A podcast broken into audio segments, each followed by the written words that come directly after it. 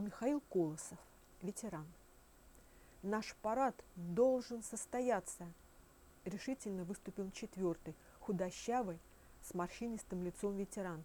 Какое нам дело до того, кто придет глазеть на площадь? С этой площади в 41-м уходили на фронт наши товарищи.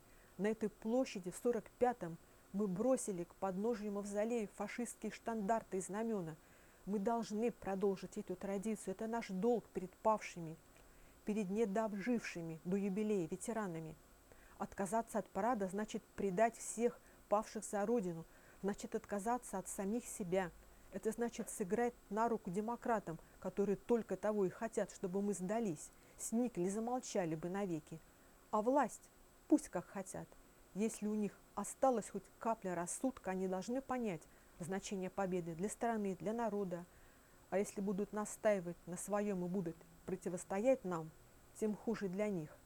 Если не будет военного парада, в любом случае ветераны должны пройти парадом по Красной площади. Говорил он напористо, убежденно, горячо. Егору Кузьмичу понравилась его речь. Он проникся к оратору симпатией и полностью был с ним согласен.